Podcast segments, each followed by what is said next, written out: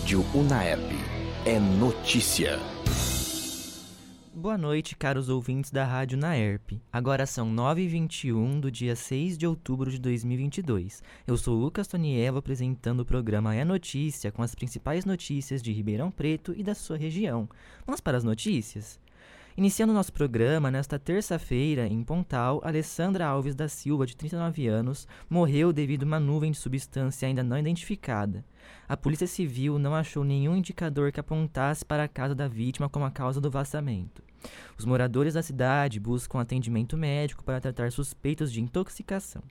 Medidas de evacuação obrigaram cerca de mil pessoas de vários bairros a deixar suas casas. A prefeitura da cidade suspendeu as aulas, usando as escolas para acolher moradores desalojados.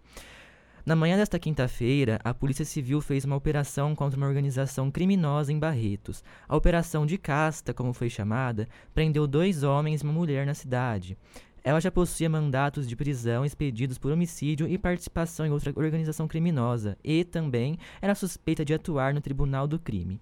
O nome de casta, do grego, se refere a pessoas que ao mesmo tempo exerciam papel, papel de juiz e jurado em um tribunal. Falando agora sobre o segundo turno das eleições, o prefeito de Franca anunciou nesta quarta-feira seu apoio para Tar Tarcísio de Freitas, do Partido Republicanos, na disputa ao governo de São Paulo contra o petista Fernando Haddad. Segundo o prefeito, em uma reunião dos presidentes do MDB, PSDB e Republicanos, Tarcísio se comprometeu com o empenho de continuar a construção de um hospital em Franca.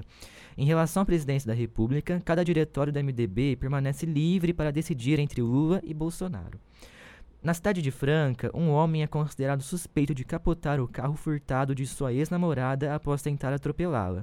Em um vídeo de uma câmera de segurança, era possível ver a mulher e sua mãe sendo agredidas pelo suspeito enquanto tentavam segurar a chave do veículo. O responsável pelos crimes fugiu e ainda não foi localizado pela polícia. A exposição Manuscritos de Allan Kardec chegou a Ribeirão Preto nesta segunda-feira, trazendo várias primeiras edições dos famosos textos do, do educador francês. A apresentação, que já, já passou por São Paulo e Atibaia, termina neste sábado às 12 horas. Como codificador do Espiritismo, Allan Kardec é notado por cinco obras principais que servem como guia do conhecimento de encarnação. Além das obras de codificação, a exposição contém comunicações mediúnicas e cartas por Kardec e Amélie Baudet. O empresário Luiz Cláudio Mazuca, morto no dia 29 de setembro, fuzilado ao deixar uma academia e um carro de luxo na zona, do, na zona sul de Ribeirão Preto, devia mais de 500 mil a um banco. Mazuca era dono de um bar na Avenida César Vergueiro e de uma empresa de peças e pneus, mas de acordo com o Departamento de Tributos Imobiliários, o empresário não possuía imóveis em seu nome. A justiça autorizou a quebra do sigilo telefônico do empresário e então será possível confirmar ou descartar se a vítima vinha sendo ameaçada antes de ser morta. Essas foram as notícias da semana. agradeço a todos os ouvintes que me acompanharam até aqui. Fiquem agora com a programação da Rádio Naerp. Até a próxima. Rádio Naerp é notícia, informação e prestação de serviço.